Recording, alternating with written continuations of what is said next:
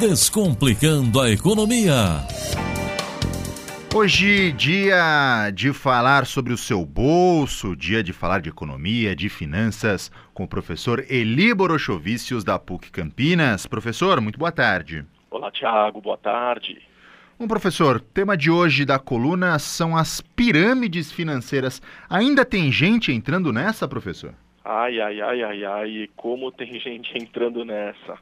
A coisa tá feia. Cada vez, uh, cada vez mais as pessoas uh, trazem de volta à tona esse esquema que é um esquema super antigo uhum. e, as, e, ainda tem população caindo nesse, nesse jogo, caindo nessa tentação de dinheiro fácil, lamentavelmente. Vamos explicar então para o ouvinte da Rádio Brasil o que, que são essas pirâmides financeiras. Tá, bom, uh, vamos começar. Vamos. Por 1910, uh, mais ou menos em 1910, um italiano chamado Ponzi, ele foi para os Estados Unidos e ele descobriu que as pessoas uh, se encantavam com dinheiro rápido, com retorno rápido, e teve a brilhante ideia de prometer 50% de rentabilidade sobre investimento em 45 dias. Então é investimento rápido, 45 dias era né, bem rápido, e um valor astronômico, né? 50% é muita coisa, em especial num país como os Estados Unidos. Uhum. E só que no começo ele cumpria o prometido. E as pessoas, então, a, acreditando nisso, começaram a, a, ficar histéricas e teve gente que vendeu, hipotecou casa, enfim, tudo aquilo que tinha na esperança de conseguir ganhar uma quantia maior. E de fato ele ia pagando, à medida que dava, ele ia pagando. Só que em julho de 1920, o esquema acabou entrando em colapso, teve intervenção do governo federal norte-americano, ele foi preso e logo depois ele pagou uma fiança e foi liberado, mas o que importa é que ele acabou sendo preso por conta disso. E qual era a ideia do negócio? Novos investidores botavam o dinheiro e com esse dinheiro ele é, repassava para os investidores mais antigos. Então era o dinheiro saindo da mão de uns e entrando na mão de outros. Só que saía da mão de, de uns, de muitos uns, para poucos outros. Entendi. Até o momento em que esse negócio acaba entrando em colapso. Uh, depois esse esquema ele foi ele foi reorganizado e, e até fizeram uma forma assim bastante bastante aberta, né? Uh, eu na década de 1980 eu uh, vi isso acontecer, nunca participei, mas eu sei que alguns amigos meus acabaram entrando num negócio desses. E a ideia era você ter uh, eh, 10 pessoas na base, depois você tinha 9, 8, 7, 6, até chegar em um só. E cada pessoa que quisesse entrar nessa base da pirâmide, ela entrava por hipótese com 10 reais. Na época nem era o real a moeda, mas enfim. Então você entrava com 10 reais e você entrava com esse dinheiro lá na base da pirâmide. E quando um entrava, um de cima saía e toda a pirâmide se movimentava. Só que a ideia era sempre você entrar e à medida que as pessoas entravam, depois você saía. Muitas pessoas que saíam voltavam a entrar também. Porque o ideal era o negócio estar girando o tempo inteiro. Uhum. Só que se você faz uh, isso muitas vezes, coloca muito dinheiro, acaba não, não trazendo rendimento. Então, a ideia dessas pessoas era entrar com pouco e sair com muito, desde que você tivesse muita gente. Só que o tempo inteiro precisa estar entrando gente no negócio, o que não acontece uh, e chega um momento que nem tem tanta gente assim para entrar. E aí é que de fato o sistema entra em colapso. Eu acho que é importante a gente dizer aqui, Tiago, que pirâmide, ainda na década de 1980, quando isso aconteceu, já era crime. Então existe uma legislação de 1951 que foi assinada por Getúlio Vargas, que, e essa legislação, na verdade, ela fala sobre crime ou contravenção contra a economia popular, que é onde se enquadra a, a questão da pirâmide. Então, já naquela época era também crime, mas as pessoas faziam vistas grossas. E aí o que, que fizeram? Já que isso é crime, só oferecer dinheiro, a gente vai tentar mascarar o negócio e vamos tentar colocar um produto, ainda que seja um produto que não funcione, um produto que não seja vendível, né, não seja factível, que ninguém queira, mas aí a gente pode dizer que na verdade a gente sobrevive do produto, o que não é verdade, né? Porque o esquema piramidal ele funciona uh, e as pessoas ganham dinheiro com novos entrantes e não com a venda do produto. E como que a pessoa pode se prevenir, identificar um esquema fraudulento de pirâmide para que ela não embarque nessa, já que hoje ele está tão sofisticado, sempre tem um produto por trás, enfim, e sempre tem aquele amigo da onça, né, que vem na sua casa, né, ah, vamos numa palestra, vamos comigo, pô, sua situação não está tão bem assim.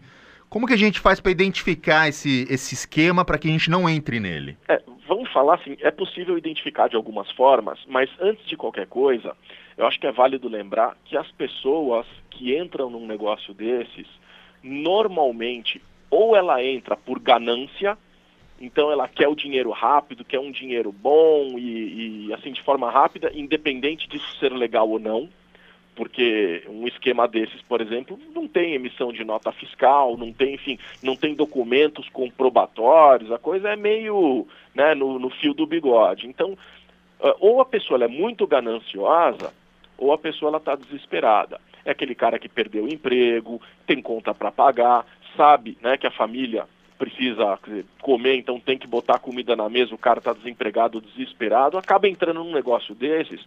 Agora, o triste é que essas pessoas que já estão desesperadas acabam se afundando ainda mais. E essa é uma preocupação que a gente tem. E eu acho legal a gente poder estar tá falando sobre isso nesse quadro, que é para as pessoas tomarem um pouco de cuidado. Então vamos lá. O que é que assim a gente consegue identificar que pode eventualmente ser um esquema Ponzi ou ser uma pirâmide? Primeiro, não existe dinheiro fácil. Qualquer promessa de dinheiro fácil caia fora, porque esse negócio de não, você vai botar uma grana e logo depois você vai tirar e você vai ganhar muito dinheiro em pouco tempo. Não existe milagre. Você quer ganhar dinheiro? Vai ganhar dinheiro no mercado acionário, é, que também é arriscado, tem mercado de opções. Né? Existem, vai abrir uma empresa que é extremamente arriscado, dá para ganhar dinheiro, desde que você de fato consiga vender o produto ou o serviço atrelado, mas enfim, não existe dinheiro fácil. O que existe é muito trabalho e risco. Se você está disposto a correr risco, faça isso de forma legalizada. Então, primeiro, não tem dinheiro fácil. Segundo, os rendimentos normalmente não são documentados. Terceiro, normalmente, para esse tipo de esquema, as entradas são por impulso. Foi aquilo que você comentou. Oh, vamos numa reuniãozinha, os caras vão, vão chegar lá, vão conversar.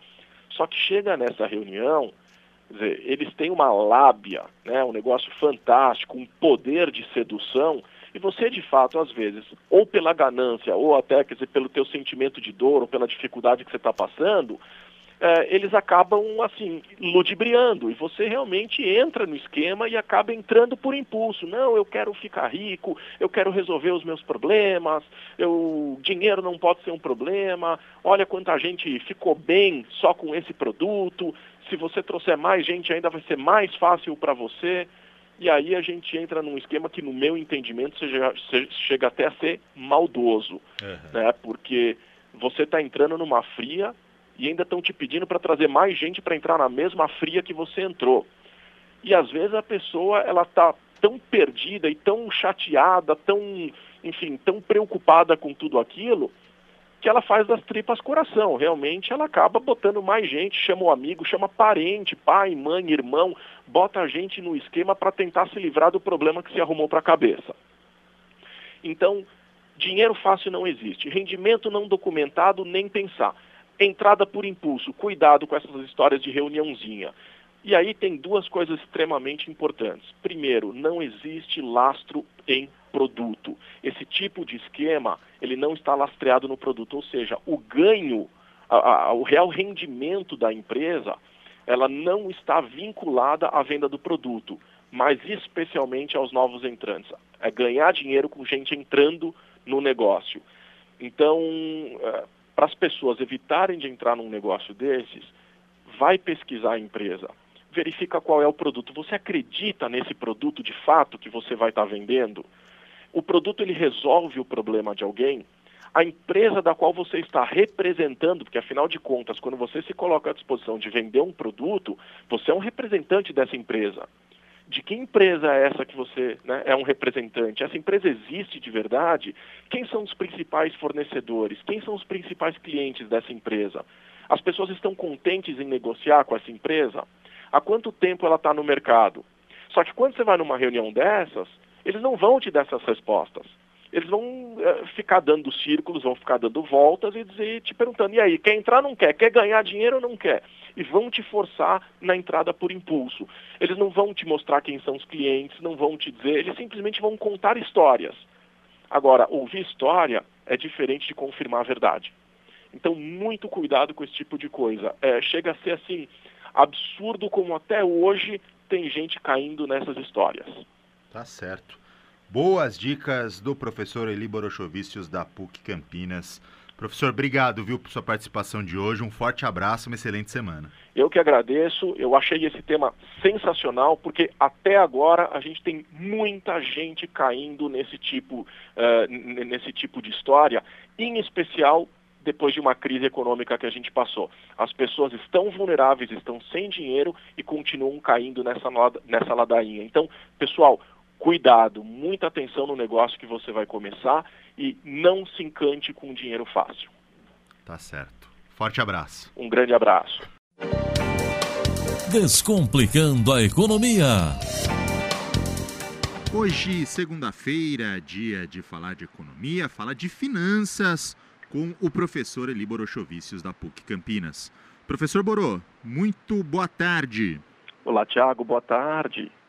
Bom, professor, hoje, dia 10 de outubro, depois de amanhã, dia 12 de outubro, além de ser dia né, de Nossa Senhora Aparecida, feriado nacional, também é dia das crianças. E por causa do dia das crianças, a Proteste é, lançou um guia do consumidor mirim. Uma publicação que pode até ser baixada na internet, lá no site da Proteste, e que dá dicas aí valiosas para as crianças, para o público infantil. Pelo menos essa é a proposta da Proteste. É, eu sei que o senhor deu uma olhadinha nesse guia. O que, que você achou dessa, dessa iniciativa aí da ONG? Olha, a iniciativa é maravilhosa, eu acho perfeito. E eu acho que podia mudar o nome para guia Mirim, adolescente, jovem, juvenil e adulto, porque uh, são dicas super bacanas que são dadas numa linguagem extremamente acessível para qualquer público. E apesar deles estarem se dirigindo às crianças, uh, eu senti que tem muito texto e pouco desenho. Uh, fala de legislação, enfim. Uh, não é só para criança, não. Muito adulto, se quiser baixar para os filhos, vai aprender muita coisa com esse guia. Eu achei uma iniciativa super bacana. São 24 páginas e eles dividiram, eh, não exatamente da forma como eu vou dizer, mas da forma como eu entendi. Eles falam de legislação e vão, tra vão trabalhar um pouquinho o Código de Defesa do Consumidor, falam de orçamento doméstico, orçamento familiar, um pouquinho do consumismo, Aí entra na publicidade infantil, fala de alimentação e saúde, porque tem muita gente que acha que falar de educação financeira é só falar de dinheiro, não é nada disso. Então aqui eles também falam de uma alimentação saudável para evitar o consumismo exacerbado com, com uh, junk food, né, com, com uh, fast food, uh, sanduíches, essas coisas. Uhum. E eles terminam falando de presentes, como presentear, como guardar dinheiro, essas coisas. Eu achei super bacana, uma brilhante iniciativa. Parabéns uh, para a Proteste de ter colocado isso. E, e, eu dizer, aproveito aqui o nosso espaço para fazer uma pequena crítica. Inclusive, eu tomei a liberdade de mandar uma mensagem para eles, uh, dizendo que deveriam uh, colocar um link ou facilitar logo na primeira página do, do site deles o link para baixar esse guia que foi um trabalho maravilhoso que eles fizeram. Eu confesso que eu tive um pouquinho de dificuldade de encontrar o espaço para fazer o download. Eu também, viu? Eu também, quando eu, eu, na verdade eu vi uma matéria sobre esse guia e, e quando eu entrei no site da Proteste também, eu precisei ficar eu precisei ficar navegando um tempinho ali no site até conseguir encontrar, né? É, uma eu, iniciativa eu dessa tinha que estar ali na cara mesmo, né? Na, na, é. na, na cara do gol, né? É, eu mandei uma mensagem para eles agora há pouco dizendo, olha, Uh, parabéns pela iniciativa, muito legal, mas Que tal se vocês colocarem lá na primeira página, porque está difícil de, de, enxergar isso. É, como a gente está na semana do Dia da, da, das Crianças, aí fica a recomendação. Eu recebi, obviamente, um, um retorno automático deles, é, dizendo que eles vão fazer uma análise da, da, da minha informação.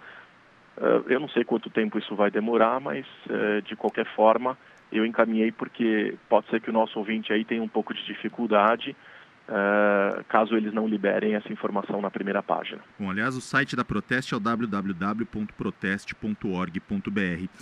Outra questão em relação a esse guia, né? A gente fala bastante aqui desta educação financeira para crianças, né? Educação para o consumo. É, e muitas vezes os pais é, não se sentem seguros o suficiente. Pode ser um ponto de partida também para o pai ou para a mãe, né? Iniciar esse tipo de conversa com a criança, né? Sem dúvida nenhuma. É muito importante a gente falar o, de consumismo. Aliás, dizer, eles começam dizendo que a criança é um consumidor. E quando ele fala do Código de Defesa do Consumidor, ele coloca é, uma série de coisas, mas eu vou citar aqui três que eu acho que são super importantes. Primeiro, é a questão da educação e a divulgação sobre o consumo adequado dos produtos e serviços. E quando a gente fala consumo adequado, a gente está falando no consumo consciente. A gente está falando em não gastar água, a gente está falando em não gastar energia, a gente está falando em não comprar coisas que a gente não vai utilizar. Então, essa palavra consumo adequado, ela é super importante. Segunda coisa, eles colocam que o Código de Defesa do Consumidor traz informações ou pede para que haja informações sobre os diferentes produtos e serviços, e aí vem com especificação de quantidade, característica, composição, qualidade, preço e os riscos.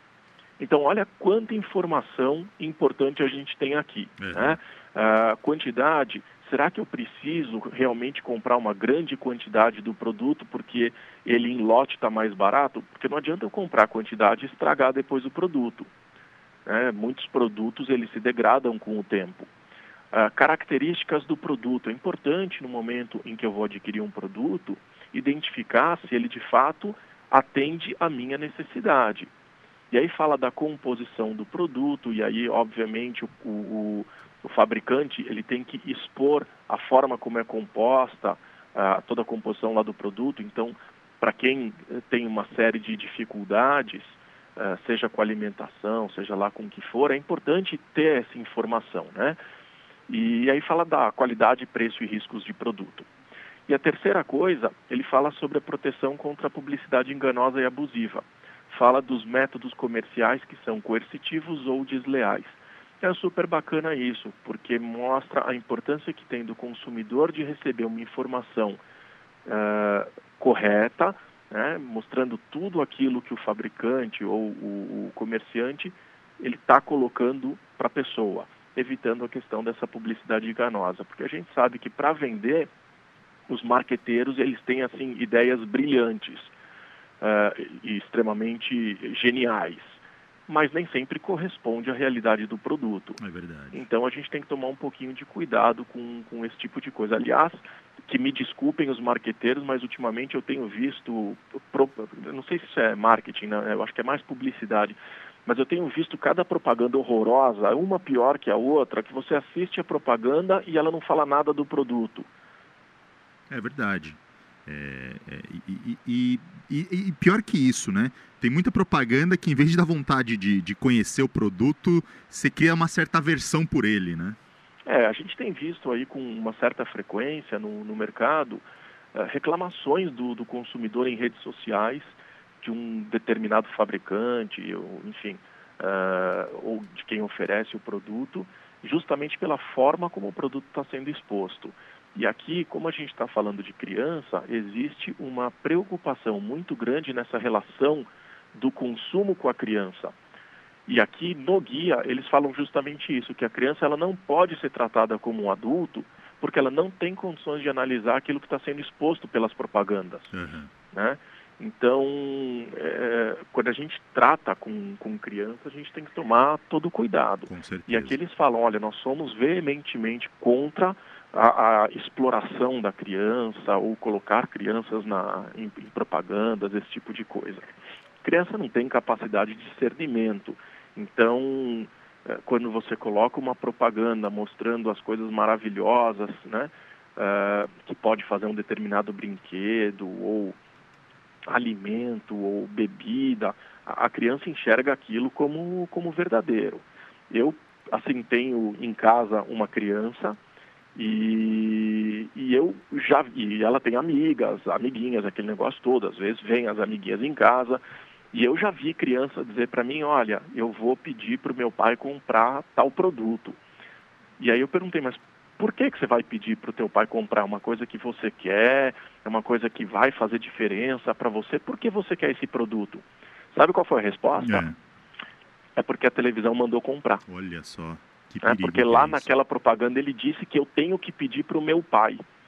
Então a criança entende aquilo como algo extremamente verdadeiro. Então, se a televisão está dizendo para ela que ela tem que pedir para o pai, ela vai lá que e ela, pre...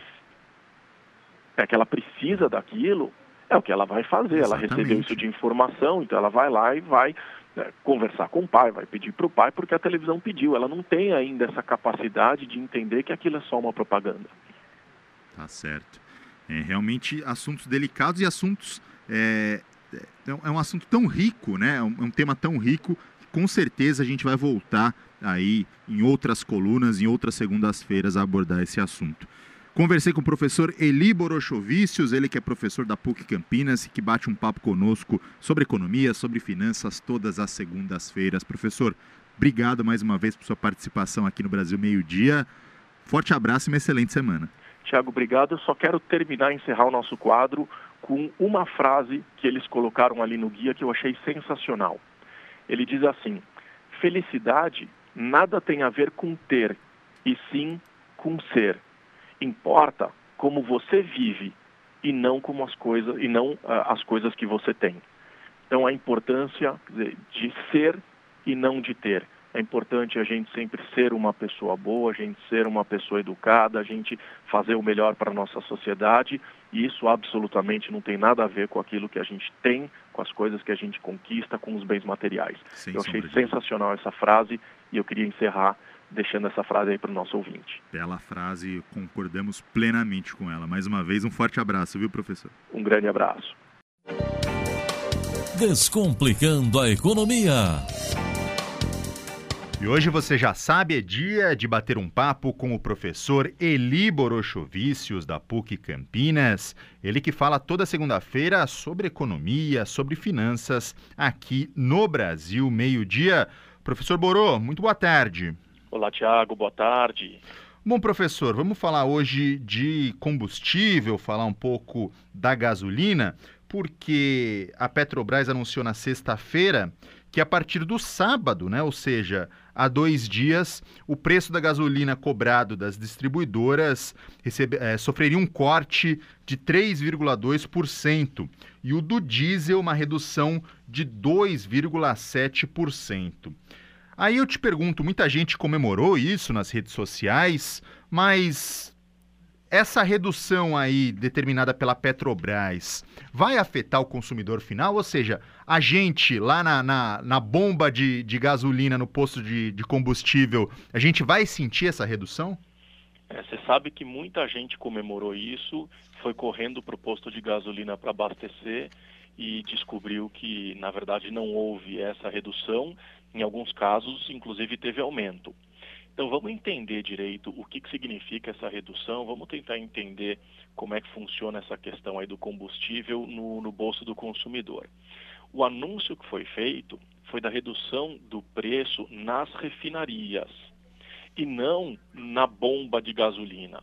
Então, assim, quando uh, essa gasolina ela chega na bomba, uh, que é o, o, que de fato impacta no bolso do consumidor, Uh, isso depende também quer dizer, do, de todos os custos que o posto de gasolina tem.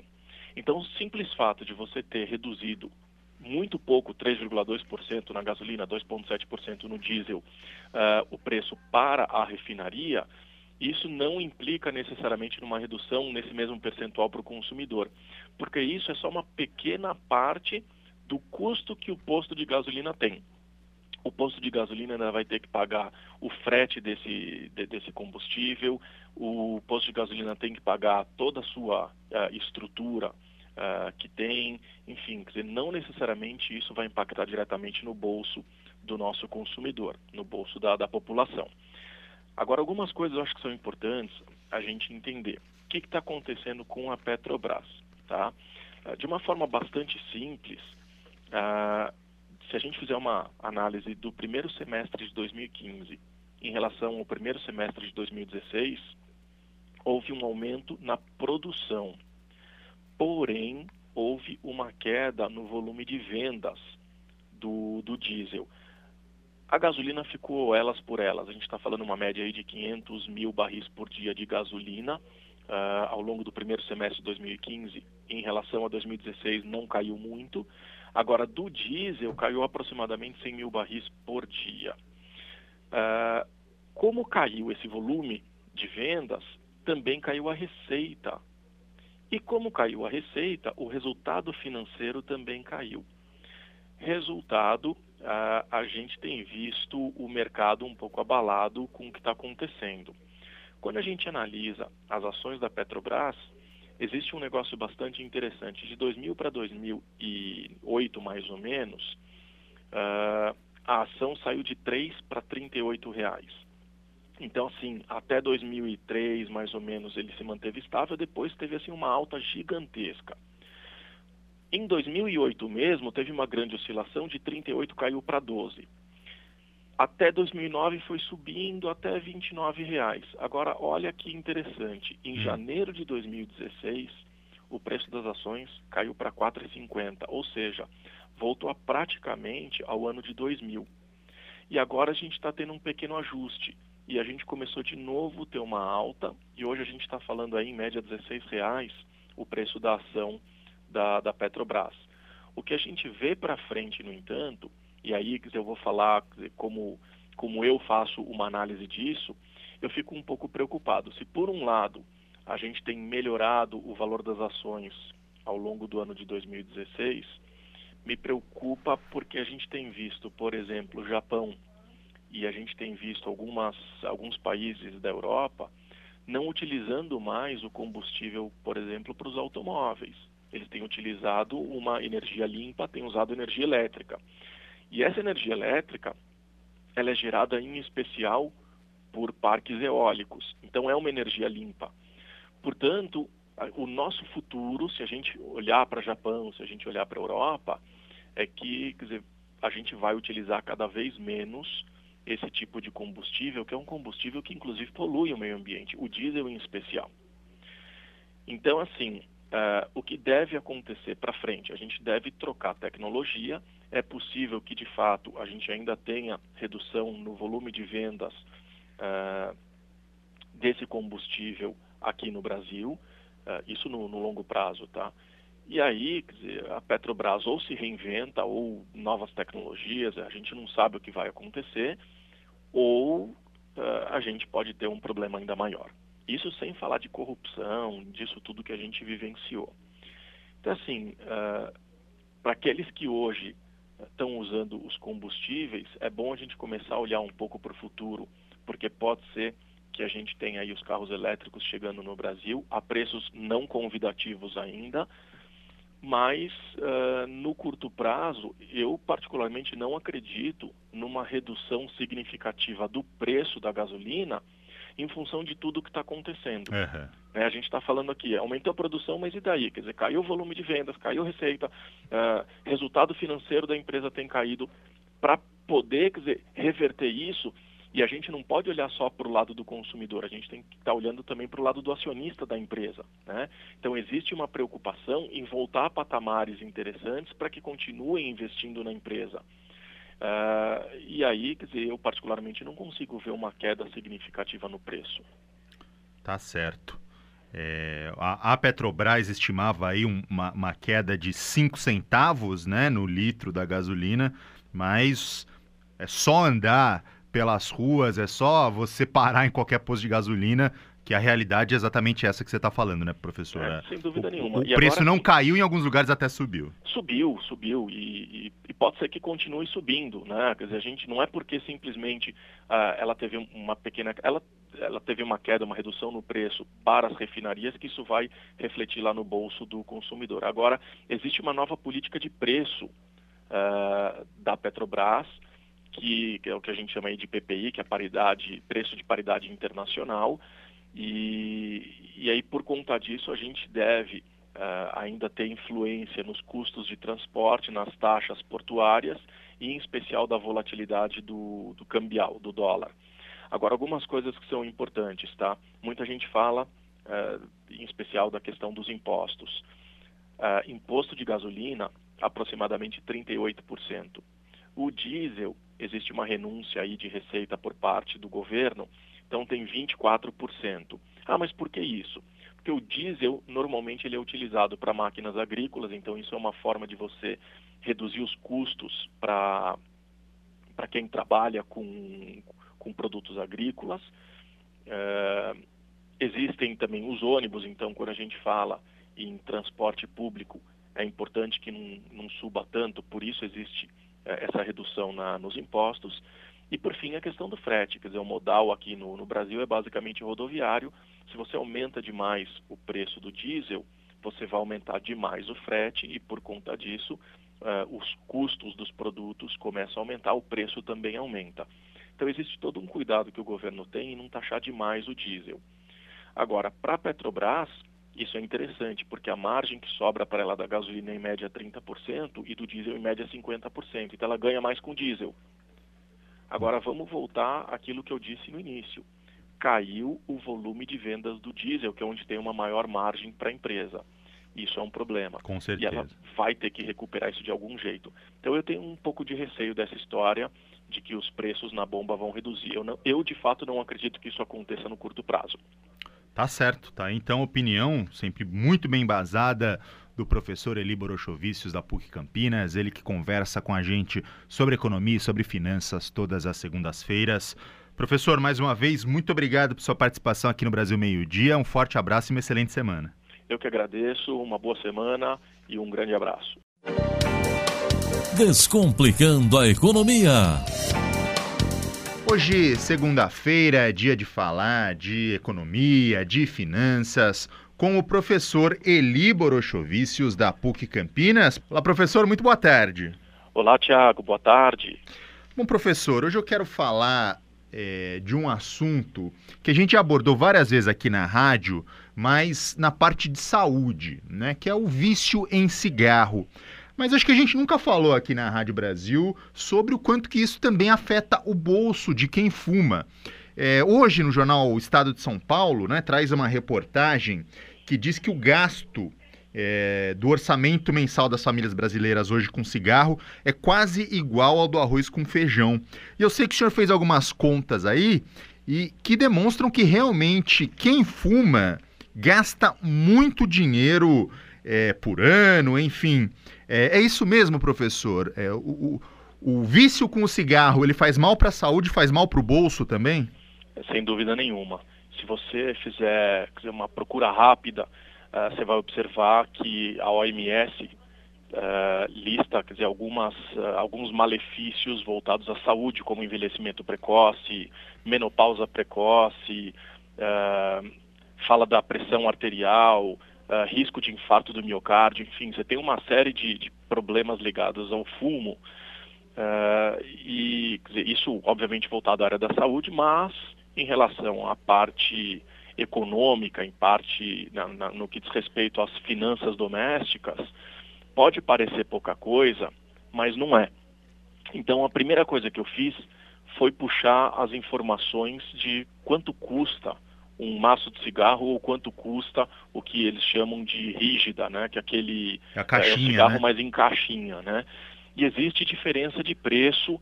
O maço, uh, se a gente fizer uma análise aí de todas as marcas de cigarro que constam na Receita Federal, a gente vai ter uma média de R$ 6,37 e a caixinha R$ 7,28. Tá? Uh, dentro da tabela que eu peguei, tem uma coisa que me chamou bastante atenção, é que o cigarro, em geral, tanto o maço quanto a caixinha, ele custa mais barato em Goiás e custa mais caro na Paraíba. Mas assim, a oscilação de preço ela não chega a ser tão grande, não é tão gritante assim, tá? O que vai fazer uma grande diferença é o tipo do cigarro. Então, eh, eu peguei aqui alguns cigarros custam mais caros, outros custam mais baratos. Então, assim, aqui em São Paulo, a gente tem cigarros aí em média de 8, 8,50, mas tem cigarro aí que o, a caixinha rígida custa 10,25, que é o caso do, do Charme, uh, Dunhill também, 10,25, aí vai depender do tipo de cigarro. Tem um Free que custa 17 reais a caixinha, e tem aqui um Vogue que custa 11,25 e por aí vai. Então, assim, eu peguei uma média para a gente poder fazer uma simulação. Se a uhum. gente, obviamente, fizer com cada um dos cigarros, a gente vai ter valores diferentes. Então, vamos pegar uma média. A média que eu estou trabalhando aqui é de 6,82, que é a média do maço 6,37 e da caixinha 7,28, pegando todas aquelas marcas que estão disponíveis na Receita Federal de todos os estados e tirei uma média geral. Supondo que a pessoa fume um único maço por dia, então são 20 uh, eh, cigarros por dia, uh, a gente está falando num custo anual aí de aproximadamente 2 mil reais.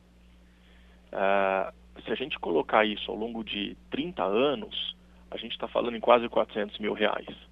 Olha eu estou utilizando aí uma taxa de 10% ao ano. Ou seja, aquela pessoa que começa fumando aos, sei lá, 20 anos de idade, quando tiver 50, quer dizer, já poderia estar com meio milhão na conta.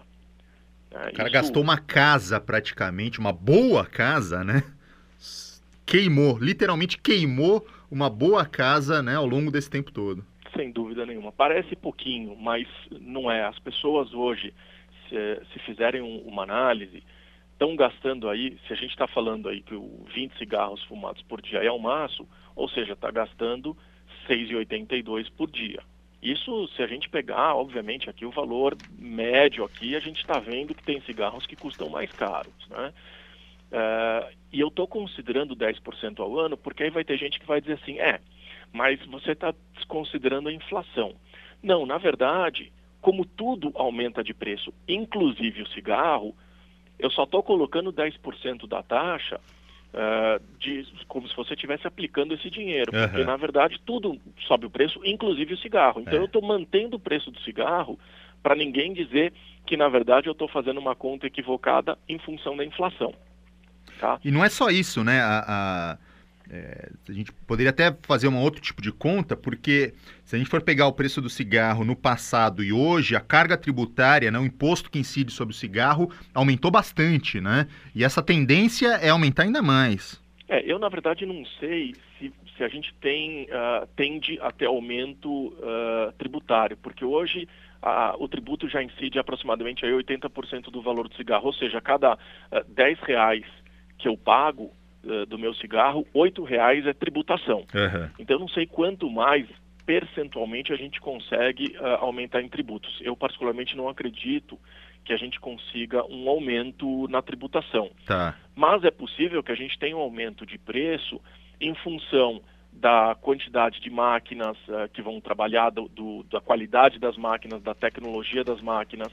Uh, eu não sei como é que funciona, e dizer, eu vou admitir a minha ignorância, eu não sei como é que funciona o sistema de colheita da matéria-prima do cigarro, se talvez não precise de máquinas mais modernas e isso acaba encarecendo o custo da fabricação, uh, os salários das pessoas que trabalham com isso, enfim, tudo isso tende a aumentar. Então é natural que nós tenhamos um aumento no preço do cigarro. Não sei também se seguindo a inflação, eu não fiz esse cálculo, se ele seguiu ou não a inflação nos últimos anos. Mas me parece natural que pelo menos seja corrigido pela inflação. Uhum. Né? E se é... isso acontecer, nós estamos falando que em 30 anos a pessoa consegue uh, comprar uma casa. Se você colocar isso em 60 anos, então uma pessoa que começa, uh, começa a fumar com 20. Com 80 anos, fumando uh, eh, 20 cigarros por dia, ele conseguiria economizar coisa de 7 milhões e meio de reais. Nossa. Isso é... que a gente está levando em conta nessa, né, é, nesse cenário, a pessoa que fuma um maço por dia, né? Uma carteira é. de cigarro por dia. A gente sabe que tem gente que fuma dois maços, três maços por dia. Quer dizer, é um vício realmente que escraviza a pessoa. É, se você falar em três maços por dia, uh, vamos pegar aí 10 anos uh, de, de uso desse cigarro, supondo que a pessoa corte, ela consegue economizar coisa mais de 100 mil reais. E 10 anos não é tanta coisa se a gente for pensar bem. 100 mil reais é muito dinheiro. É muito né? dinheiro. É muito dinheiro que a gente consegue economizar. Então, assim, uh, pequenas coisas que a gente consegue diminuir dentro do nosso orçamento, ele pode significar, um, em função, obviamente, dos juros compostos, pode significar um grande valor lá no, no lá no futuro. Então, de fato, ele, uh, o preço do cigarro ele afeta o orçamento doméstico e, e é dizer, um, uma despesa simples de você cortar, desde que você consiga se livrar do vício. Uhum. No começo, as pessoas podem ter um gasto adicional com medicamento, alguma coisa assim, uh, eh, para tentar evitar o vício, mas é um vício que você corta para o resto da tua vida. Então, talvez você fique aí num tratamento em um ou dois anos, a partir daí você consegue economizar para o resto da tua vida sem falar na questão da saúde. A gente só está falando da questão financeira. Exato. É? Quer dizer, se o cigarro fizesse é, não fizesse mal para a saúde, é, já teria um bom argumento para parar de fumar por causa do bolso, né? Agora, além do bolso, ainda é um grande veneno para a saúde. Realmente, argumentos para a pessoa parar de fumar não faltam. Você que fuma é, e, e que nunca pensou em parar, é, realmente seria muito recomendado você, a partir de agora, tomar essa atitude, porque além de todos os, os males né, para a saúde, que a gente já sabe, tá aí também um ótimo argumento, que é o argumento do seu bolso, o tanto que você pode economizar ao cortar o cigarro. Tá certo, professor. É realmente impressionante aí essas contas que o senhor fez hoje para a gente. Quero agradecer demais a sua participação aqui no Brasil Meio Dia da segunda-feira. Uma excelente semana e até semana que vem. Obrigado pela oportunidade de falar mais uma vez com, o teu pessoal, com o teu ouvinte. E, e eu acho importante, quando a gente fala uh, em cigarro, a gente está falando em destruir vida. Uh, na parte da saúde, a gente tem que considerar que existem também os fumantes passivos, então, quando você fuma, você está prejudicando a vida também de outra pessoa. E na parte financeira, isso também é uma grande verdade, porque quando você deixa de fumar, sobra dinheiro para tua família, sobra dinheiro para você fazer coisas legais e que possa, inclusive, estimular a economia em outras coisas que não ligadas ao, ao tabagismo, ao cigarro e, enfim, coisas ruins. Particularmente, eu não fumo, uh, não gosto do, do, do cigarro e de fato ele faz mal uh, tanto para a saúde quanto para o bolso. Então, para o ouvinte que puder começar a repensar esse gasto com cigarro, eu acho que essa é a hora. Com certeza. Forte abraço, professor. Um grande abraço, boa semana. Descomplicando a economia. Hoje é segunda-feira, dia de bater um papo com o professor Eli Borochovicius, da PUC Campinas, ele que fala de economia, de finanças, enfim, do seu bolso. Professor, muito boa tarde. Olá, Tiago, boa tarde. E hoje, professor, eu queria falar sobre o Fundo de Garantia, o FGTS. É... O que, que é o FGTS, hein, professor? Eu queria que o senhor contasse, explicasse um pouco para os nossos ouvintes.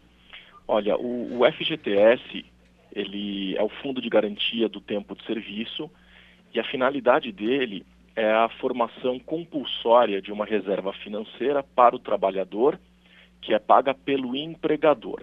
Então, o empregador, todos os meses, ele deposita 8% sobre o valor do salário e também incide é, sobre é, esses 8% sobre férias e décimo terceiro. E, e aí vai formando uma reserva financeira, um fundo. Esse fundo, ele normalmente ele pode ser sacado ou em caso de demissão sem justa causa, e isso vai servir como complemento ao seguro-desemprego, ou ele pode ser sacado no momento da aposentadoria da pessoa, isso serve como um complemento ao fundo uh, da Previdência Social, o INSS, ou no caso da aquisição do primeiro imóvel residencial próprio. Então, é um incentivo que as pessoas têm uh, no momento em que estão fazendo a construção do seu primeiro imóvel, vão comprar o seu primeiro imóvel. Então, a FGTS é isso, é um fundo uh, de garantia que o empregador tem, que o, que o trabalhador tem mas que foi pago pelo empregador. Entendi. Agora, tem muita gente que critica e que gostaria dela própria poder administrar esse dinheiro e não deixar para o governo administrar, né? Como é que funciona isso, né? Quanto que rende esse dinheiro? Enfim, qual, na sua opinião, qual que é o pró e o contra de existir algo como o FGTS? É, uma das bandeiras que os, as pessoas da, da direita, os mais liberais, levantam é justamente a possibilidade de fazer uma autogestão desse valor. Porque quando o, o, empregador deposita o dinheiro, ele fica guardado no fundo e ele fica rendendo só 3% ao ano. É muito pouco. Então, assim, o FGTS, ele foi instituído em 1966, uh, eh, ele, era, ele era facultativo, quer dizer, não era uh, obrigatório o empregador depositar para o empregado. Né? A partir de 88, com a Constituição Federal, que ele passou a ser um direito social constitucional.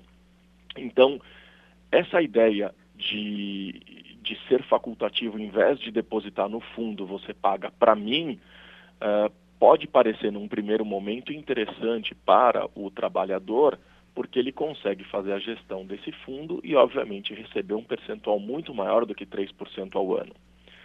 Só que a gente não pode olhar de um lado só. Né? Por isso que é, é, é um pouco complicado uh, você trabalhar essas questões que são ligadas ao governo. Porque a gente precisa olhar para o trabalhador, a gente precisa olhar para a empresa e a gente precisa também olhar para o governo. Então, esse dinheiro que fica parado e o governo remunera a 3% ao ano, na verdade, o governo utiliza esse dinheiro para poder financiar os empreendimentos na área da habitação popular, ele utiliza para saneamento básico e utiliza também para infraestrutura e desenvolvimento urbano. Então, é uma forma do governo uh, conseguir financiar a baixo custo e ter um fundo para que ele possa desenvolver os seus projetos. Então, assim, para um la por um lado, para o trabalhador, seria legal você poder usar o, o seu dinheiro uh, da forma como fosse mais interessante. Mas para o governo, isso seria um problema, porque ele não teria de onde tirar uh, dinheiro, pelo menos uh, se a gente desconsiderar a corrupção, enfim, tudo isso que a gente tem visto por aí, mas a ideia é que você utilize o recurso para isso. Entendi. E aí, eu fiz um cálculo que é super interessante, tá? Supondo que você, uh, trabalhador, resolvesse você mesmo usar uh, esse seu dinheiro uh, e você fazer a própria gestão dos recursos, e vamos considerar que nesse caso não teria intervenção do governo e, eventualmente, o, o, o, o empregador, a empresa, não tivesse que pagar uma multa de 40% no caso de demissão, porque quando a empresa demite sem justa causa, ela paga uma multa por isso, equivalente a 40% sobre todo o valor que ela depositou. Tem que tomar um pouquinho de cuidado com isso, porque muita gente acha que é 40% sobre o total do fundo. Não é. É sobre o total que está no fundo que foi depositado pela empresa. Então, supondo que a empresa não pague esses 40% de multa. Na simulação que eu fiz, uh, supondo né, que ao invés de receber 3%, quanto você precisaria receber uh, para fazer essa autogestão sem considerar a multa? Em média, 9%. E hoje, quer dizer, é possível você receber 9% ao ano líquido. Né? É, dá para fazer isso com uma autogestão. Então, supondo que o FGTS ele voltasse a ser facultativo e não tivesse essa multa de 40% aplicada ao empregador, à empresa, basicamente o trabalhador ele não teria um grande impacto financeiro. Por outro lado, ele ficaria um pouco mais vulnerável à demissão, porque uh, essa multa ela pode ser considerada como uma ferramenta inibidora para a decisão da empresa em demitir. Uhum. Então, assim, supondo que não houvesse os 40% de multa, uh, para o trabalhador basicamente daria na mesma, só que ainda assim ele ficaria um pouco vulnerável. Para as empresas, seria interessante porque elas poderiam reverter esses 40% de multa para o desenvolvimento de tecnologia, aumentar a lucratividade, por aí vai. Por outro lado, para o governo seria uma perda considerável para poder fazer o financiamento das suas, uh, das, da, da, da, dos seus projetos. Né? Agora, se mantivesse esses 40% da multa e o trabalhador pudesse fazer a sua própria gestão, obviamente para ele seria positivo. As empresas teriam que pagar muito mais, porque em caso de demissão elas teriam que pagar os 40% incididos sobre um valor de fundo acumulado maior. E o governo manteria ainda essa dificuldade em promover habitação, saneamento básico e infraestrutura urbana. Então, assim, o que eu acho importante as pessoas entenderem que é difícil conseguir equilibrar interesses do trabalhador, da empresa e do governo. Quando a gente sai por aí falando que o FGTS paga pouco, a gente precisa entender o porquê que paga pouco. É verdade, paga pouco. Eh, eu gostaria, obviamente, de ter uma rentabilidade muito maior. Só que a gente tem que parar de olhar só para o nosso umbigo e começar a olhar para toda a sociedade. Em contrapartida, eu também entendo uh, aquelas pessoas que reclamam porque estão vendo muito dinheiro uh, se esvaindo, muito dinheiro sendo desviado e não cumprindo o seu real papel. Agora, o que a gente vai discutir é o princípio da existência do fundo garantidor ou a gente vai discutir a questão moral ligada a isso? Porque para mim são duas coisas diferentes. Com certeza. Então, assim, é legal você, uh, você ter um, um fundo para o governo poder trabalhar, ah, é bacana, porque assim o governo consegue ajudar as pessoas que mais precisam. E estão ajudando com um direito meu que é pago pelo empregador. Né? Então, assim, quando a gente olha no geral, a coisa parece interessante, parece bacana, embora, de fato, uh, teoricamente, do ponto de vista financeiro, o trabalhador está sendo prejudicado. Mas ele está sendo prejudicado para poder beneficiar a sociedade. Uh, quando a gente olha para as questões de ética e padrões morais, eu entendo dizer, as pessoas uh, ficarem irritadas com isso, porque de fato a gente percebe que o dinheiro não vai para onde deveria. A gente vê enriquecimento ilícito de políticos e por aí vai. Né? A gente está agora, quer dizer, mais uma, um, mais uma notícia que saiu de dinheiro de novo na Suíça para outros políticos. Então, tudo isso faz com que as pessoas acabem uh, não enxergando o real papel uh, do, do, do, processo de como funciona. Então, é, é, é, de fato, é bastante complicado tudo isso, olhar para todos os lados, entender uh, esse equilíbrio, é uma coisa bastante complexa, mas eu acho que é importante as pessoas entenderem. Tá certo. Tá, então, toda a explicação, explanação do professor Eli Borochovicius da PUC Campinas, ele que hoje falou sobre FGTS e que conversa com a gente aqui dentro do Brasil Meio-Dia todas as segundas-feiras. Professor, mais uma vez, muito obrigado, viu, por sua participação de hoje. Forte abraço e uma excelente semana. Obrigado, eu que agradeço. Eu quero só finalizar dizendo para aquelas pessoas que estão pensando em empreender, sair da empresa e começar um negócio, não esqueçam que o FGTS tem que entrar na conta. É um dinheiro que a gente não enxerga no dia a dia, mas que o empregador está depositando mensalmente. Tá certo. Tá dado o recado. Forte abraço, professor. Obrigado, um grande abraço.